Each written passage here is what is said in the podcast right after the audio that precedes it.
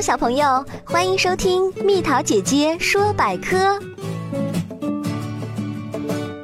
为什么寿司要用紫菜包着？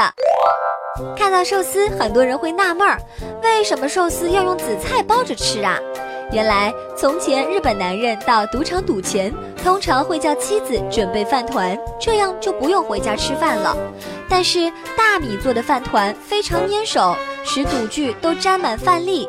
于是赌徒们向服务生要来一块块紫菜包着吃，这种紫菜饭团就是紫菜寿司的雏形。寿司不但外形独特，吃的时候也很有讲究，就是要一口闷，把整块寿司一气塞进嘴里，然后再慢慢的咀嚼，寿司的鲜美就会充满嘴巴，令你回味无穷。